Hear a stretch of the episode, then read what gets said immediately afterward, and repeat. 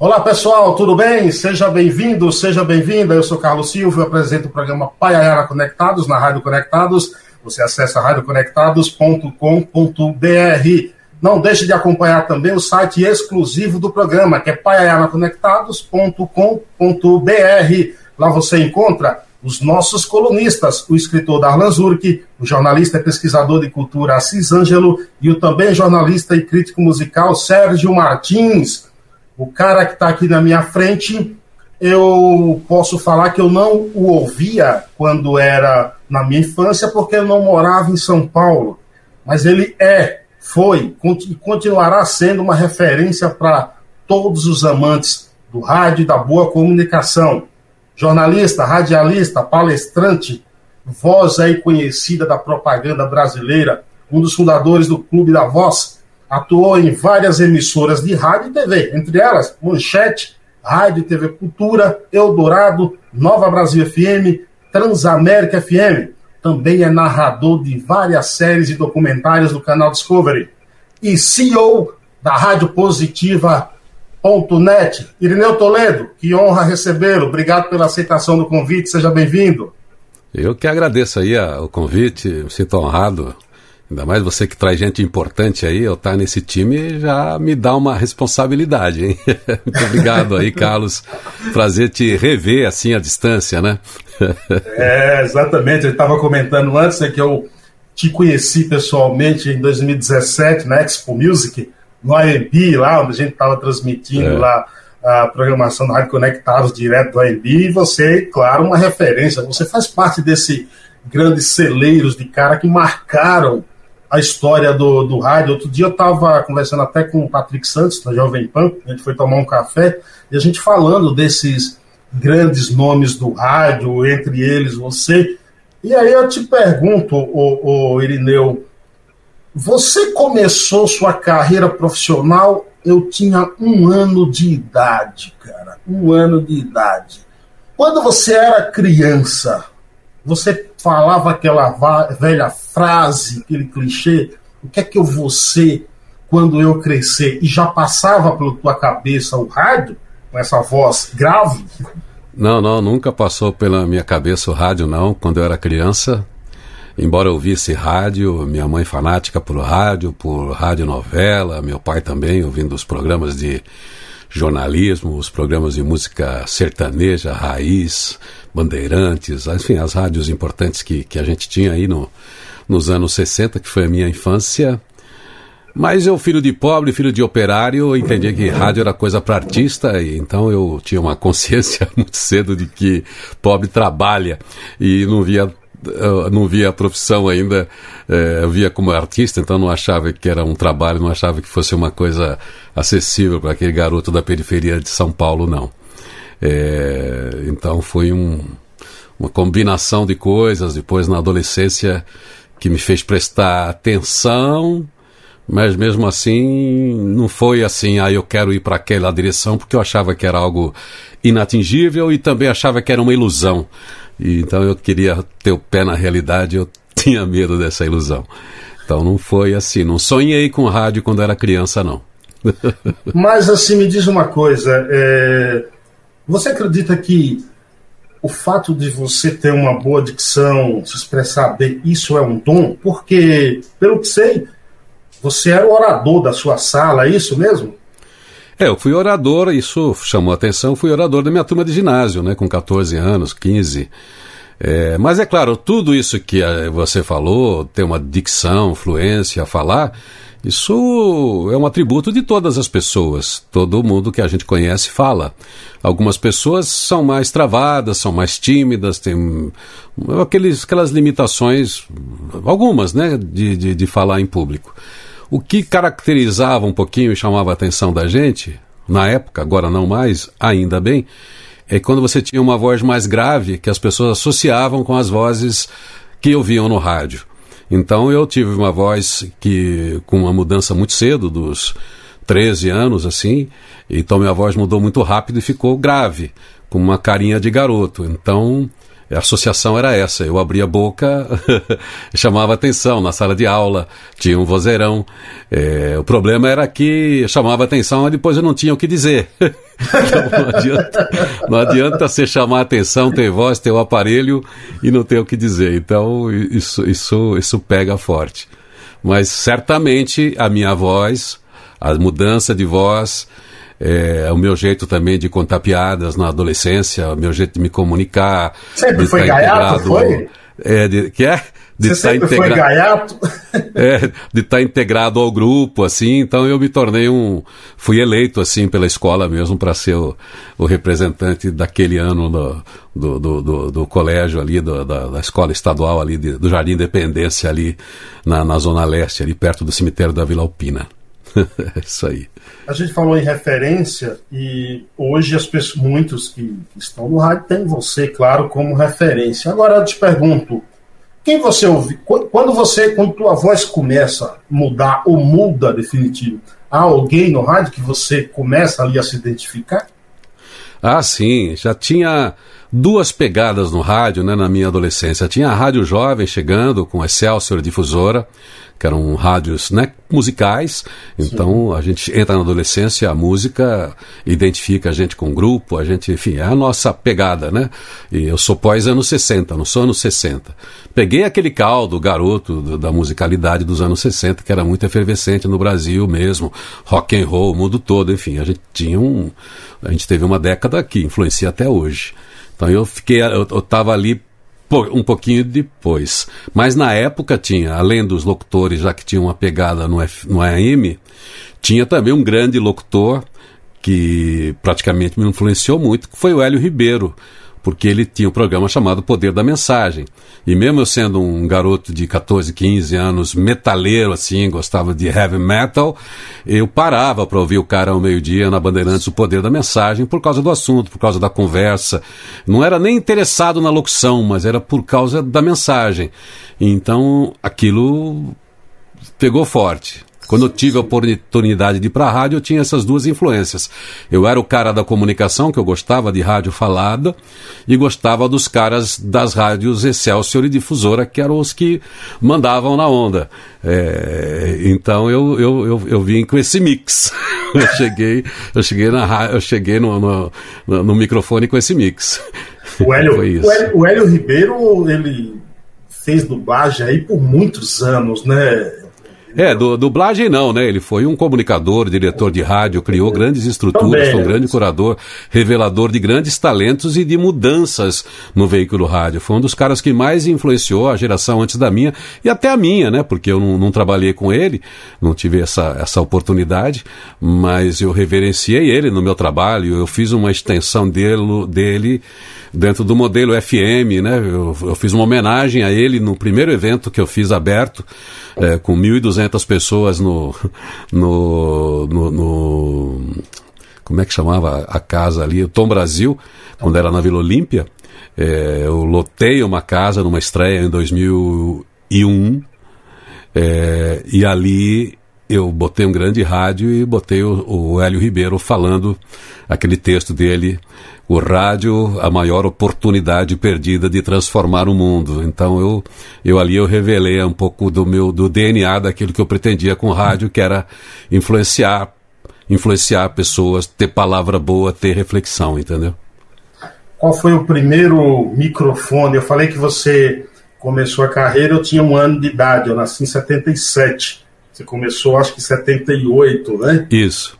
É, qual foi o teu micro, primeiro microfone profissional que você abriu? Assim? Bom, Assim, meu primeiro show mesmo foi esse da formatura no Teatro Arthur Azevedo, em São Paulo, Avenida Paz de Barros, na Moca. Aquilo ficou na minha cabeça. Eu logo, em seguida, eu entrei no colegial em São Caetano, mas é, fechei lá o, a matrícula porque eu me mudei pessoalmente, eu tenho pé na estrada, fui morar né, com, com os amigos e ter um pequeno negócio em Botucatu. Então eu perdi aquele ano de estudo e entrei no colegial no ano seguinte.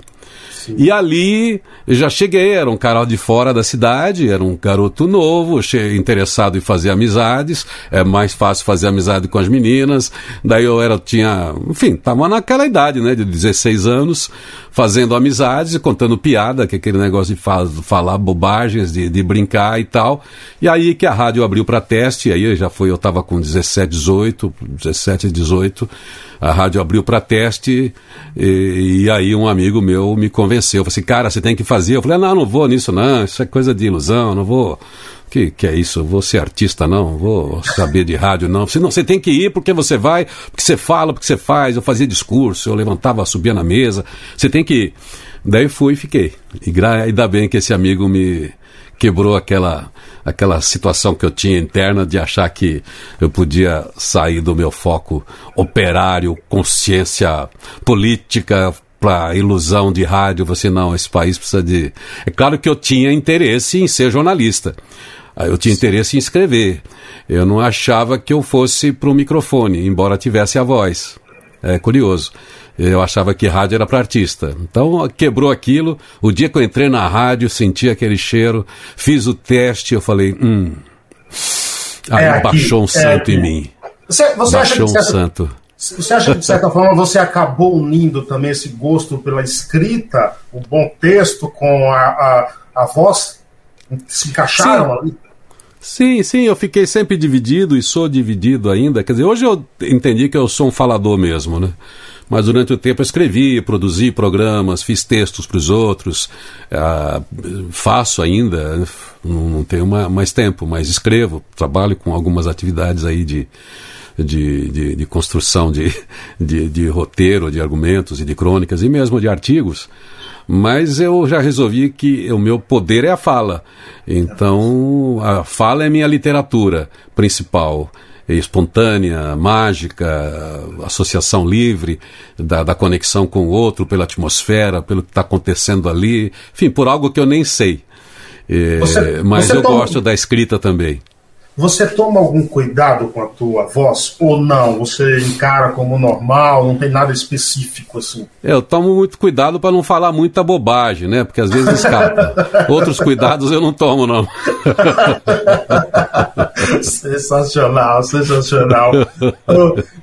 Mas eu você... falo, né? Sim. Mesmo tomando cuidado, eu falo bobagens, né? Mas não tem jeito. A gente tem que falar. O bom da vida é a gente ter consciência que fala algumas bobagens para alegrar a vida também, entendeu? entendeu? Quem somos nós para não soltar uma bobagemzinha de vez em quando, né? Quem somos é. nós? Agora, Irineu, é, é, a gente cansa de ouvir que o rádio ia acabar quando surgiu a televisão, aí vem a internet, é, agora é a vez do rádio, e o rádio está se encaixando nessas novas plataformas. Do tempo que você começou, quais são as mudanças nessa linha do rádio que você acha pertinente? Ah, a gente teve mudanças fundamentais e importantes, e o rádio está mais vitaminado do que nunca. É, isso para quem pensa o rádio como linguagem, como formato, como uma estética de, de, de comunicação, de alcance do outro. O rádio que as pessoas falam que pode trocar, isso natural, é o meio, é o suporte. Então, o rádio hoje não depende de uma antena. É isso que muda. Muda a tecnologia. Então, a gente teve radiodifusão que auxiliou a alavancagem dessa era da informação, o rádio foi o primeiro veículo de massa, criou o sentido mais forte da tal aldeia global.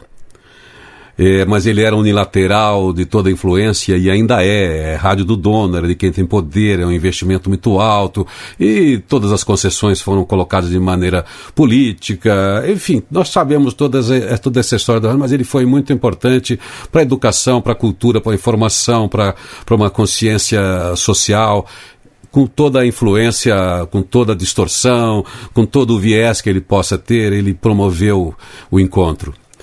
Agora, a tecnologia muda, ele deixou de ser unilateral. ele deixou de ser, vamos dizer, analógico, né? Eh, foi evoluindo a tecnologia, foi melhorando a qualidade, foi melhorando o som, então isso foi mudando o jeito da gente se comunicar e a sociedade muda, a tecnologia muda, o rádio foi mudando. Grande evento, talvez, que, que a gente teve no rádio foi no final dos anos 70 para os 80 com a chegada do FM. É, então isso melhorou a qualidade de transmissão de uma maneira, a qualidade de recepção, especialmente com o estéreo. Então a gente teve uma onda musical muito forte, como a gente teve eh, na era do rádio, né, com as bandas, com as coisas ao vivo, ao vivo, a gente teve o, a explosão da música gravada, do CD, do digital e de tudo, e, enfim, é, acho que é um, é um, grande divisor e se criou uma outra cultura para o rádio, uma outra geração do rádio, uma outra estética do rádio. Eu sou parte dessa estética, eu sou um dos locutores da primeira hora dessa fase, porque eu cheguei, eu estava no AM, estava lá com 19, 18 anos, 20 anos, é, tinha muita gente boa no AM, grandes comunicadores, grandes produtores. Talvez eu não tivesse espaço para chegar. Mas quando chegou o FM, abriu a porteira e precisava de gente com a possibilidade de desenvolver uma outra linguagem para um outro público jovem, para uma outra audiência. E aí eu estava ali na hora, entendeu? Eu e toda uma geração dos anos 80, eu estava ali, então eu embarquei nessa onda e posso assinar embaixo toda a linguagem que foi desenvolvida da rádio jovem, da rádio musical. É, e aí algumas mais musicais, alguns mais dançantes, um mais com o pé na, no MPB, enfim, segmentou um pouquinho. É, e eu estava nessa onda.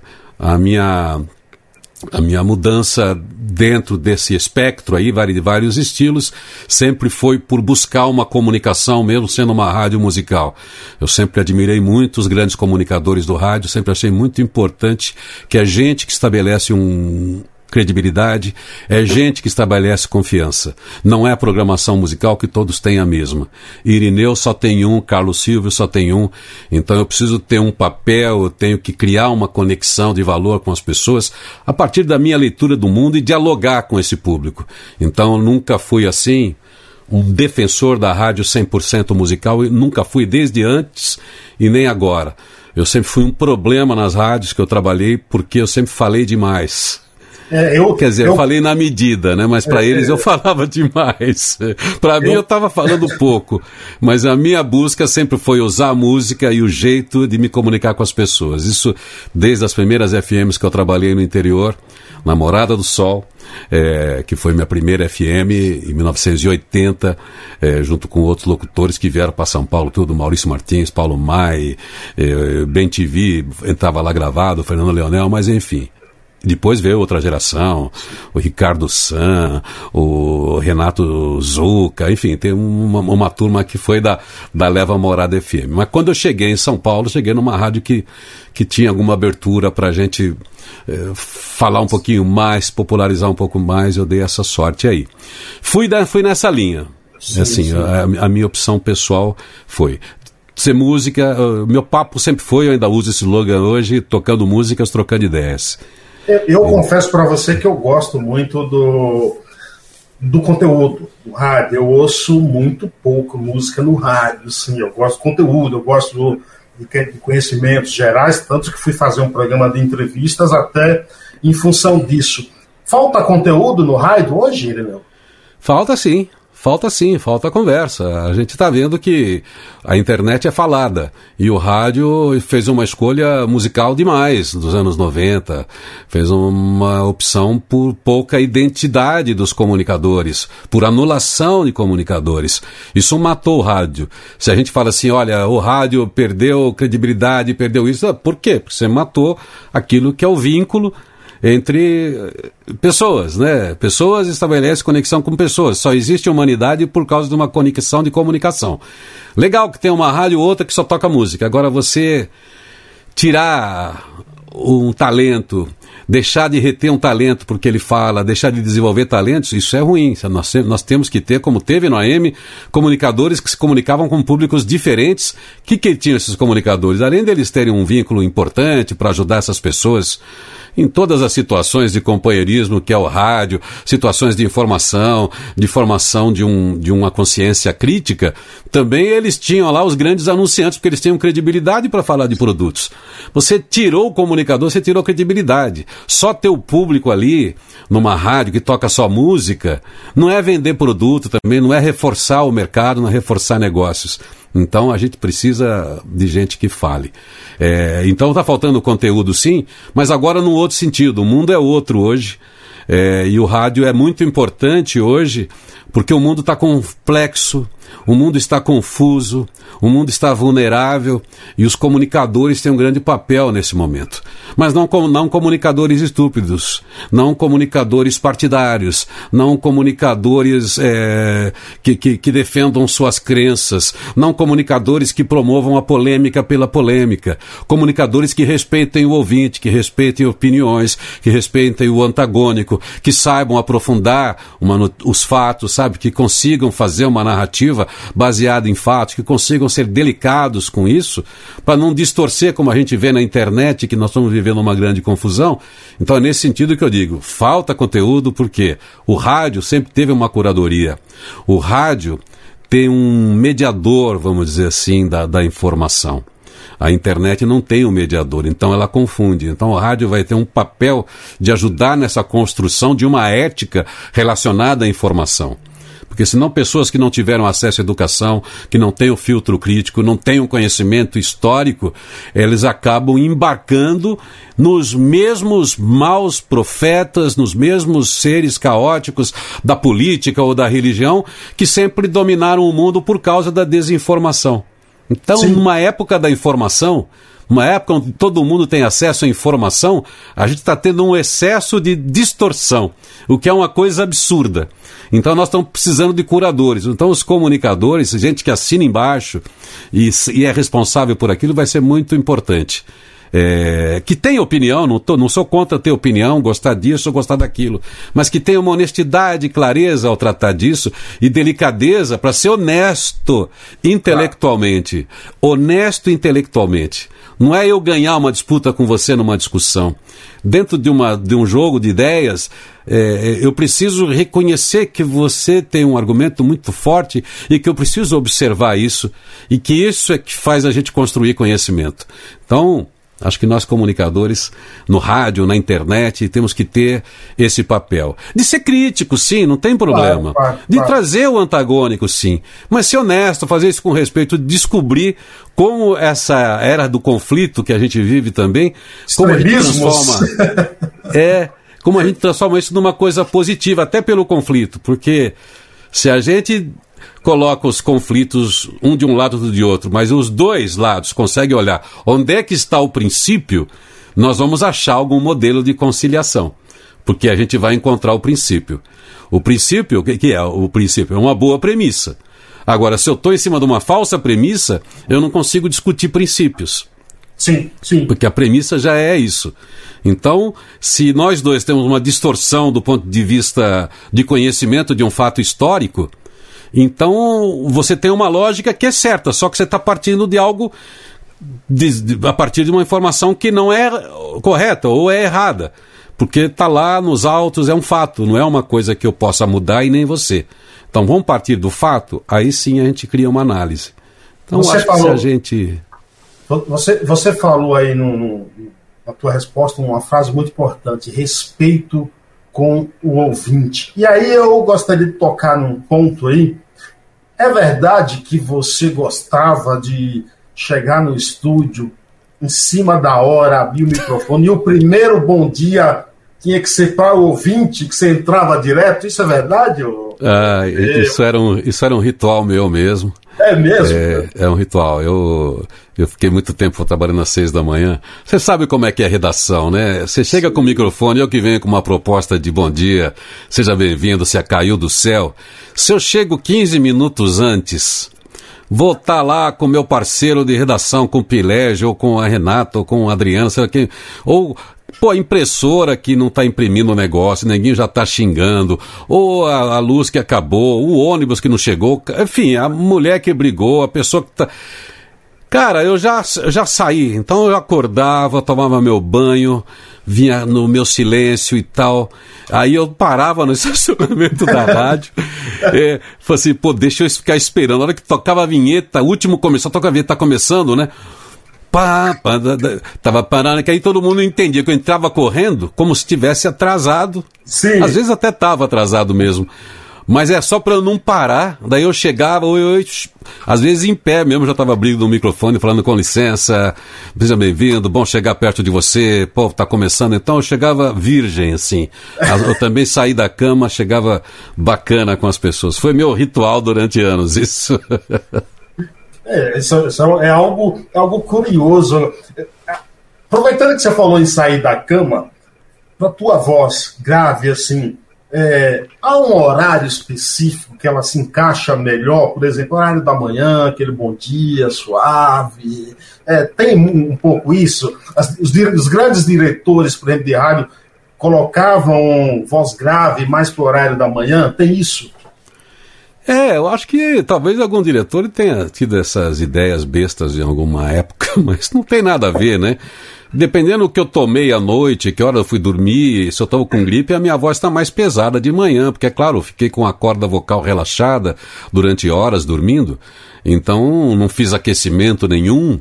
Então, eu chego, tô com a voz mais pesada. Se eu tomei não sei quantas cervejas, tomei gelado de noite, eu chego com a voz, quer dizer, depois ela vai, vai modulando durante o dia, ela fica no nível. Eu não vejo muita diferença na minha voz de manhã, de tarde, de noite, não, exceto quando acontece isso. Foi dormir às três, tomei o gripado, tomei 82 cervejas geladas, entendeu? Aí você acorda. acorda com a voz fora, né? Na verdade, ela fica desregulada, né? Desregulada, é, exatamente. É. Me diz o seguinte, ô, ô Irineu, qual é a importância para um locutor ele ter várias características, ele conseguir é, encaixar tons diferentes em determinadas situações? Qual, qual é importante isso? Ah, ser eclético é importante e também é divertido. Você pode se encaixar em programações de rádio para públicos diferentes, você pode criar personas diferentes para isso mesmo, né? Para ser. Você tem hora que você está fazendo rádio festa, tem hora que você está em rádio adulta. Eu curiosamente, também fui um cara muito interessado em ter o pé em duas canoas. Para você ter uma ideia, eu trabalhei na Rádio Cultura de São Paulo, que é uma rádio que toca só MPB música clássica, Sim. que é da Fundação Padre Anchieta, até hoje é assim. Eu fui até, acho que o, o mais novo contratado lá, depois de uma fase muito grande. Eu fui um dos. Eu entrei lá com 23 anos também, em 84, só tinha as feras do clássico. Então aprendi muito com aquela turma. Mas eu ali fazia, contava história, fazia. Júlio Medalha está lá até hoje, às 5 da tarde, né? É, ou fazia MPB, ou fazia ópera, enfim, as coisas que me chamavam lá para fazer. E depois eu ia pra manchete, pô, tava lá, ZYD, manchete FM, pá, tava, tava lá, lá e fazia baile, né? E daí eu saí da manchete e fui pra Eldorado. Aí eu fiquei triste não fui pra Eldorado, porque Eldorado também era uma rádio de vozes. Eu queria ir para a Rádio Eldorado porque tinha as vozes muito legais. Era uma rádio muito. É, até hoje, uma rádio muito legal. É, mas eu cheguei lá, eu que falava bastante, a Rádio Eldorado não falava nada. Daí eu fui um dos mais faladores lá, tomei muita bronca por falar demais. mas eu fiquei triste, porque eu fiquei 15 dias com aquele peso dos locutores ali, com aquelas vozes. Só tinha vozes assim que eu admirava demais. Mas depois eu comecei a ficar triste em 15 dias, falei, ah, sabe de uma coisa? Ah, vou esquecer esses textos aqui. Daí eu comecei a fazer do meu jeito mesmo, não subindo que nem na manchete, mas comecei a conversar mesmo. Seis, boca da noite, começa aqui. Se você já fez o que tinha que ser feito hoje, pode fechar a gaveta, hoje você já não precisa mais, afrocha o nó da gravata, pô, vai para casa descansar, deixa para amanhã isso aí, vai pensar na família, ou vai curtir São Paulo, que São Paulo é uma cidade legal, tem muita atração, tem cultura, tem restaurante, tem lugar você fazer um happy hour, vai nessa que a gente faz a trilha, a trilha musical. Eu entrava nessa, no, em pleno boca da noite. No começo tomei bronca, depois o pessoal começou a curtir, daí deixavam eu, eu falar um tostãozinho a mais. Depois da Voz do Brasil, eu vinha com Divirta-se, que era um programa de arte e cultura em São Paulo. Enfim, fiquei três anos nessa, praticamente nesse horário. Mas, é, e aí me desvinculei das rádios jovens, né? E fiquei como locutor mesmo, que a minha ideia era para a área de locução clássica, comercial, e foi o que eu fiz, e, e foi minha segunda sobrevida, foi na, na publicidade, foi para criar esse posicionamento que eu fui para é, para Eldorado, é que, que, era uma rádio estilo classe A, assim, né? Quando é que começa a publicidade em sua vida? Então, começou exatamente no ano que eu fui para Eldorado. Eu fui em 86, em agosto, o mês que eu fui para Eldorado, por coincidência, é, naquele mês eu fui eu fiz os meus dois primeiros trabalhos em produtoras. E, então eu, eu fui um, um, uma virada que eu fiz de, de, de sair da manchete para uma rádio mais classuda, assim, de vozes, né? E por coincidência eu estava indo atrás de estúdio e de repente começou a. Foi uma sorte. Levei mais tempo gramando, né? Batendo porta de estúdio, mas eu dei essa sorte de falar, pô, é por aqui mesmo. Como é que surge o, o Clube da Voz, o, então, o Clube da Voz é isso. Anos 80, você estava falando de mudanças, com muitas mídias chegando, além do FM. Chegando depois também, o anos 90, as televisões a cabo. E então o, o comercial estava mudando muito. Antes tinham poucas vozes que representavam praticamente toda a publicidade. E anos 70 já começou a ter gente nova na publicidade. É, Edson Maziero, por exemplo, é, que, é, que, é, um dos caras que chegou para isso, além dos caras que já estavam no rádio e gravavam muito, né? Mário Lima, Jorge Elal, Ferreira Martins, caras que tinham uma locução moderna é, que, que, já eram aquele estilo anos 60, informais. E no ano 90, isso, nos anos 80, explode. Aí a gente do FM, Kaká, Viviane, que eram do, do final do AM das rádios musicais, os caras começam a, ir, a gravar também, porque eles eram representantes das vozes mais jovens, então significava uma renovação. E aí abriu a porteira, daí tava chegando eu lá, tava chegando o Edinho, tava chegando o Baiano, tava chegando o, o, uma outra turma batendo de porta em porta em estúdio, né? O, e aí eu, eu, eu, embarquei nessa, fiquei dividindo a minha vida e, e, estúdio. E também a tecnologia mudou, as empresas começaram a fazer muitos vídeos institucionais, vídeos motivacionais, é, com a chegada do videotape, barateamento do videotape. Então, começou a ter muitos profissionais freelancers. Daí o Maziero, que é o cara que é o responsável mesmo pela ideia, começou a pegar o nosso telefone, a gente se encontrava em estúdio, ele avisava avisar um, ó, vamos fazer uma reunião, fazer uma reunião, quero fazer um encontro. Fizemos o um encontro em 1992, né, que o que o Maziero capitaneou, aliás, ele voltou a ser presidente esse, esse ano do, do Clube da Voz. E, e aí fundamos o Clube da Voz, com 32, 35 profissionais que já atuavam como freelancers para estúdios, trabalhando exclusivamente com propaganda. E Vocês... hoje é muito legal, estamos lá com uns 85, mas é um mercado que muita gente no Brasil, mesmo sem ser do Clube da Voz, vive gravando locuções comerciais, né? não, é, não vive do rádio.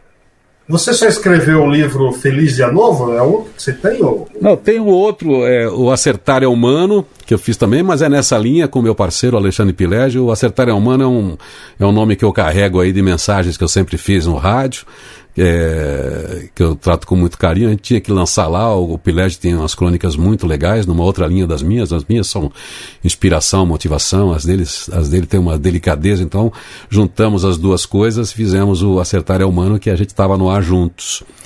E eu tô aqui no. Esse ano de pandemia não saiu e agora eu tô refazendo, que é em cima de uma palestra que eu tenho feito mais, que o nome é futurabilidade, né, para falar de contextos de mudança, dessa revolução 4.0, uh, o impacto disso na vida da gente. Então, mas o subtítulo, que é o que me interessa mais, que eu tenho trabalhado com mais delicadeza, que é o Como Não Morrer Antes de Morrer porque a gente está vivendo uma sociedade de muita é, depressão, isso é claro, de muita confusão, porque você não sabe para onde é que vai o mundo, não sabe qual é o seu lugar no mundo. Sim. Você acha que você está descartado? Sim. Acha que é difícil acompanhar todas as tendências? Sim. Todos os dias você tem pendências também, coisas que você nem resolveu de ontem, todo mundo chamando para um lado e para o outro? Sim. Então tem uma leitura de mundo que a gente precisa fazer, mas nunca se abandonar, nunca perder a curiosidade, nunca perder o interesse. Então, como não morrer antes de morrer é não deixar de ocupar o espaço que é seu nunca, porque não tem ninguém para ocupar o seu lugar de vida, de existência, da sua singularidade, e ao mesmo tempo é transitar nesse mundo de coisas, porque são coisas que nós é que construímos essas coisas, e descobrir como é que eu vou para lá. Então essa é a minha temática. Eu conto uma breve história da humanidade a partir da comunicação e dizer como é que a gente chega no, no futuro. Sai quando? Sendo humanidade. Então, eu não sei, eu estou aí com uma outra editora agora, é, trabalhando, porque era para ser o ano passado. Agora eu estou refazendo o texto com outras ideias aqui. Esses, não sei se esse ano, em função de pandemia, sai ainda, mas o ano que vem, do ano que vem não passa. Agora, o meu quando... último livro saiu pela Sextante, né? Quando é que teremos um livro de Irineu Toledo contando suas histórias no rádio? É, Puxa, óbvio, é óbvio assim, por mais que você fale em entrevista, o, o texto nos traz peculiaridades, assim. É gostoso ler. Cara. Então, quando é que a gente vai ver esse livro? Você tocou nisso, eu estou sendo cobrado e eu vou fazer esse livro. E também foi uma decisão essa semana que eu estava ruminando, daí eu tive um papo muito legal com um mestre meu de outra área, mas ele é um metódico, né? E eu não queria entrar nessa área. Ele falou: não, entra assim, que é o Reinaldo Polito. Ele falou: irmão, Irineu, escreva as suas, suas experiências. Eu queria que ele viesse comigo, né? porque eu não queria falar, não quero falar de metodologia, não quero falar, eh, embora eu, eu seja dessa área, mas eu quero falar de experiência. Mas o meu livro vai ser o Comunicação de Valor, que eu tenho feito palestras sobre isso em faculdade, como me, me chamam para falar sobre isso. Já temos o título quero... aí, ó. É, eu, é, então eu, eu vou fazer esse também. É, eu senti isso como uma obrigação, porque normalmente me chamam para falar, é para falar de rádio. Eu abri muito meu leque de para falar sobre a comunicação, mas o rádio é meu pai, né? Rádio é minha mãe, rádio é meu DNA. Foi aqui que eu encontrei a ética, o valor. Eu tenho histórias lindas do rádio, dos meus mestres do rádio, que nem foram esses mestres que você me perguntou. Meus mestres no rádio não foi o Hélio Ribeiro, não foi o Antônio Viviane, o Cacau, o Ferreira Martins. É, meu mestre do rádio foram os ouvintes, os ouvintes que me ensinaram, é, os ouvintes, especialmente aqueles que reclamavam de mim. Aqueles que mandavam que cartas também? Aqueles que mandavam cartas, me criticando, especialmente aqueles foram meus mestres que me ensinaram a, a me colocar no meu lugar, me ensinaram a ética da comunicação, eu aprendi com o ouvinte. É, a estética talvez não, mas a ética, o principal da comunicação, eu aprendi com o ouvinte. E eu quero calcar a minha história de comunicação de valor aí. Você tem, você tem noção da importância que você tem para a história do rádio e para uma mudança também na, na, vida das pessoas? Quando você olha pro, para os seus trabalhos né, deixados, você tem um legado importante, você tem noção disso? Não, a história do rádio não. Tem pessoas importantes aí, pessoas que definiram ah, as grandes viradas, os pontos de inflexão do rádio. Eu, eu estive ah, nas ondas aí do rádio, eu sou feliz porque eu participei de algumas ondas, também peitei, banquei as minhas escolhas e pude transitar com isso. E sou feliz por, por ser um cara reconhecido como rádio. Sou muito feliz com isso. O que me faz feliz mesmo é a escolha que eu fiz de propósito em relação à minha comunicação no rádio. E isso veio na minha sobrevida do rádio. O que me deu sobrevida no rádio foi o meu propósito. Eu fui bem na propaganda e fui, como diz o Ferreira Martins, a propaganda me tratou bem, eu ganhei bem na propaganda, ganho bem na propaganda, eu pude criar meus filhos na propaganda, mas continuei com o meu propósito de rádio. Quando eu voltei para a rádio, para Nova Brasil em 96, que eu voltei para cuidar da parte artística, junto chamado pelo Agostinho Amato e pelo Calmon, eu voltei para o microfone fazendo esse personagem é, que não é um personagem, fazendo esse modelo de comunicação que eu sempre quis fazer. Foi quando eu, me convidaram, eu falei, eu topo, eu topo assumir essa responsabilidade se não tiver salário, falei para Agostinho e para o Calmon. Se não tiver salário, ou para o Agostinho, e se tiver pesquisa. Porque eu, eu sou de convicções, eu, vamos ter métricas, vamos medir para saber o que, que a gente vai fazer. E não ter salário é porque eu queria fazer alguma coisa. Eu falo assim, já que eu estou investindo, então deixa eu, deixa eu bancar um pouquinho. Então eles, eles criaram essa abertura para eu criar o Nova Manhã, que foi em 96, onde eu comecei a falar de trabalho, de inspiração, falar com quem trabalha. Comecei a falar de fé, de esperança, de ética, sem a temática da religião. Falando de fé sem falar de religião. Então isso, isso me deu um caldo muito legal, que é o que, além de ter dado musculatura, eu fiz mais de 150 eventos em São Paulo, me tornei um cara querido da área de RH das empresas por falar com pessoas, enfim, fiz eventos com todos os palestrantes e faço ainda, sou um palestrante desse meio, para falar de comunicação de valor, para falar uh, de ética, porque eu não, não, sou de falar de processo, mas eu gosto de falar com o ser humano, é aquele que, que, que, que movido de uma força de vontade, do poder da vontade, é aquele que muda as coisas, é aquele que faz a empresa ter sucesso, é aquele que faz uma vida digna, uma vida íntegra. Então eu falo com esse cara, porque esse cara bom é que vai ser o bom profissional, que vai ser o bom pai, o bom companheiro, o bom amigo, o bom empresário. Então é, o rádio me levou para isso. Então minha sobrevida no rádio foi isso. E as histórias eu colecionei e coleciono até hoje, se eu contar eu choro. Eu não tenho esse papel. Pessoas que me ligam atribuindo a mim grandes mudanças, grandes momentos. E gente bacana, gente empresária, gente que teve um grande êxito, me encontra e me fala, e eu falo, eu não sei, né? No rádio eu não vi a sua cara, né? Não vi quem era você. Que bom que eu falei, é, refletiu, né? Deu para você um ponto de, de interrogação, descobriu em você o poder, a força, e você fez tudo isso e eu estava lá Pô, mas nem fui eu, né? Saber lá se fui eu, mas que legal que você espelhou em mim essa atitude que você teve. Então eu coleciono histórias maravilhosas, você, histórias você contaria, Você contaria pra gente alguma alguma história peculiar, algum feedback peculiar de ouvinte, por exemplo, que te marcou e você guarda? Você tem isso? Então, tem uma que eu conto sempre para sintetizar, sintetizar tudo, porque é o melhor jeito de eu falar de propósito porque mesmo que a gente saiba, isso eu falo em palestras por aí, em empresas, mesmo que eu sei que eu estou fazendo a coisa certa, mesmo que eu saiba qual é a missão da empresa, mesmo que eu sei o que, que eu quero, qual é a minha causa, precisa ser mais fundo que isso. Eu já tinha essa vontade de fazer essa rádio que tivesse uma palavra boa. Então eu estava fazendo tudo certo. Estava encaixando as coisas. Mas alguma coisa tem que te lembrar lá do fundo qual é o seu papel. E isso foi marcante, essa ouvinte. E me toca cada vez que eu conto porque eu guardei isso, porque naquele dia eu fiz um compromisso comigo mesmo. Eu já tinha o compromisso estratégico, digamos, ou de posicionamento. Naquele dia foi um compromisso comigo de ética com o ouvinte. A mulher do café, ela me chama, tem uma senhora que quer falar com você no telefone. Eu não ia lá atender o telefone, a gente não atendia o telefone no estúdio. Ah, mas ela quer falar muito com você, toca uma música ali rápido, deixa eu ir lá atender.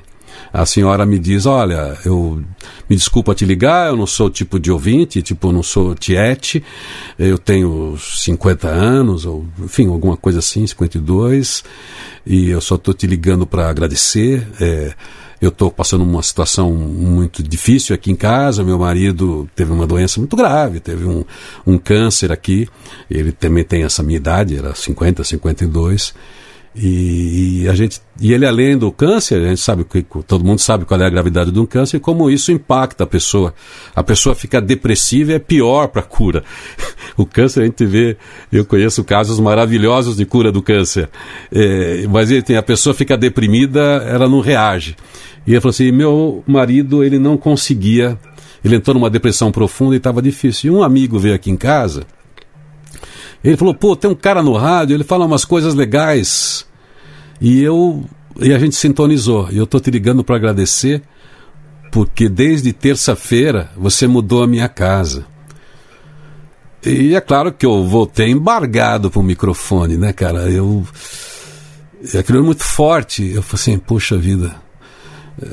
É, que, que compromisso, né? Que coisa boa. E aquilo martelou na minha cabeça. Eu fiquei, porque o jeito que ela falou, você mudou a minha casa. Não fui eu que mudei. Mas que legal o papel que eu posso ter como comunicador dentro de um propósito. É, não é só do comunicador, eu claro que eu uso isso como minha profissão, foi minha profissão de fé, é minha profissão de fé. Eu gosto de patrocínio, eu preciso também é, ganhar o, o salário, eu preciso ter patrocínio para pagar as coisas, mas tem uma recompensa que só o propósito te dá, porque eu estou fazendo, por exemplo, esse projeto que eu faço já há algum tempo na internet, com rádio ou sem rádio, é esse propósito. O muito do que eu ganhei de dinheiro em rádio, em eventos, eu gastei tudo para manter isso no ar. Estou no ar novamente na internet, porque a internet virou a minha rádio, e eu banco é isso daí porque é meu propósito. O positivo, é o, positivo, o Feliz Dia Novo, enfim, é tudo que eu tenho feito de rádio positiva é isso. É claro que tem gente que me apoia aqui e ali, quando tem evento eu usava os eventos, lanço a Agenda Atitude, um livro, então vai ajudando, mas sempre foi de uma maneira muito precária. Mas o que fortalece é o é o propósito. Eu, eu ouço todos os dias histórias boas de pessoas. Isso sim impacta a minha vida. A minha história para a mudança do rádio, para a representação do rádio, eu só sou mais um, porque no meio de tantos talentos eu só agradeço tudo que eu aprendi, com tanta gente boa do meu lado, e pena que eu não aprendi tudo porque eu sou limitado. Agora, a recompensa que eu tenho, eu me sinto importante quando eu ouço a história das pessoas. Isso me recompensa sim. Isso fez eu escolher isso e eu vou estar velhinho e fazendo isso numa rádio comunitária aqui na internet, agora que tem internet. Enquanto eu tiver o que falar, um microfone, eu vou dizer, porque aí é o, esse é o rádio que eu defendo. Essa é a nova era do rádio que eu defendo, entendeu? Então me diz, o que é a vida? O que é? Diga lá, meu irmão, ela é a batida de um coração, eu. ela é uma doce ilusão. E a vida é? Pois é, cara, essa é uma pergunta difícil. A vida é marcada por dois eventos que acontecem muito próximos um do outro. A gente chega e vai embora. A vida é o que a gente faz nesse pequeno intervalo. Então, nesse pequeno intervalo, a gente tem que fazer aquilo que o nosso coração manda. E a gente precisa ouvir o que a natureza conta para a gente. A gente precisa prestar atenção em quem está com a gente nesse pequeno intervalo. A gente precisa aprender com as pessoas que estão dispostas a ensinar com a sua didática, ou as pessoas que acabam ensinando a gente por causa da sua dor, ou às vezes até ensinam a gente por causa da sua estupidez. A gente tem exemplos para ser aquilo que a gente pode ser, para a gente ter exemplos para a gente olhar bem para ver aquilo que a gente não deve ser. Então, a vida é isso que eu posso aprender, que eu posso agradecer, porque é um milagre que eu não sei explicar e ninguém vai saber explicar. É, a gente está vivendo aí um mundo da inteligência artificial que chega que reproduz a nossa capacidade lógica, mas está muito longe da mágica que é ser humano. Então, eu não sei o que é a vida, mas eu vivo essa vida intensamente como uma criança. Espero viver toda a minha vida como uma criança, aproveitando de momentos, me abstraindo, é, sabe, não me apegando demais às coisas. Mas, enfim, a vida é algo bom de ser vivido e que a gente saiba lidar com as dores, com os sofrimentos e aprender com eles e não nos tornarmos amargos por causa das coisas que nem sempre saem do jeito que a gente gostaria que saíssem. E se a gente pensar bem, a gente só fica infeliz por causa das, da ficção que a gente cria, por causa dos desejos que a gente comprou, que não é nem da gente, é do outro. Porque a vida tudo que a gente recebeu, tudo que a gente tem, seja qual a condição econômica de uma pessoa, ela vai ser feliz sendo pobre ou sendo rica, ou vai sofrer muito sendo muito rica e sendo muito pobre. É, é, uma, é, uma, é uma pegada essa de Deus que a gente não sabe explicar. É, todos nós temos acesso à felicidade, mesmo que nos falte alguma coisa. Tem uma frase atribuída a Platão que diz o seguinte: os sábios falam porque têm o que falar, os tolos porque têm que falar. Quem, para quem quer te acompanhar, para quem quiser te acompanhar, esse sábio falando essas belas palavras, onde te acompanha? Olha, todo dia tem Feliz Dia Novo. A internet é minha rádio, eu estou aqui no Facebook, no Instagram, no YouTube, Irineu Toledo Positive-se. Sete e meia da manhã, sempre como você, eu trago um convidado, alguém que tem o que dizer de bom porque de coisa ruim tem muita gente querendo dizer também. Mas quem tem que dizer de bom para inspirar, eu trago aqui é um programa de boas notícias, de inspiração, good vibe, para lembrar as pessoas sempre do grande potencial que elas têm e de aprender, né, de juntar conhecimento. A gente sempre traz gente que tem saberes diferentes para a gente ir acumulando isso tudo que enriquece a nossa vida e expande a nossa consciência sobre todas as áreas que impactam a nossa vida. Feliz Dia Novo, é isso aí, no YouTube, na internet e depois em todos os agregadores de podcast, em todas as plataformas de podcast. Se chamar na Alexa lá, quem tem o Alexa, fala assim: Irineu Toledo, Feliz Dia Novo. Eu já saio falando com você na boa. É isso aí. que maravilha. Senhoras e senhores, esse foi o professor Irineu Toledo, que honra. Obrigado, viu, mestre? Obrigado mesmo pela aceitação do convite. Opa, obrigado. Sucesso para você aí, para Rádio Conectados, que eu curto muito, para você, Carlos, e obrigado pelo convite mais uma vez. Eu vim aqui falar essas coisas que eu bem não entendo. Valeu, gente. Obrigado a Até todos. Mais. Até uma próxima. Um abraço. Tchau. Mais podcasts como este você encontra no site da Rádio Conectados, radioconectados.com.br ou no seu aplicativo de podcast favorito.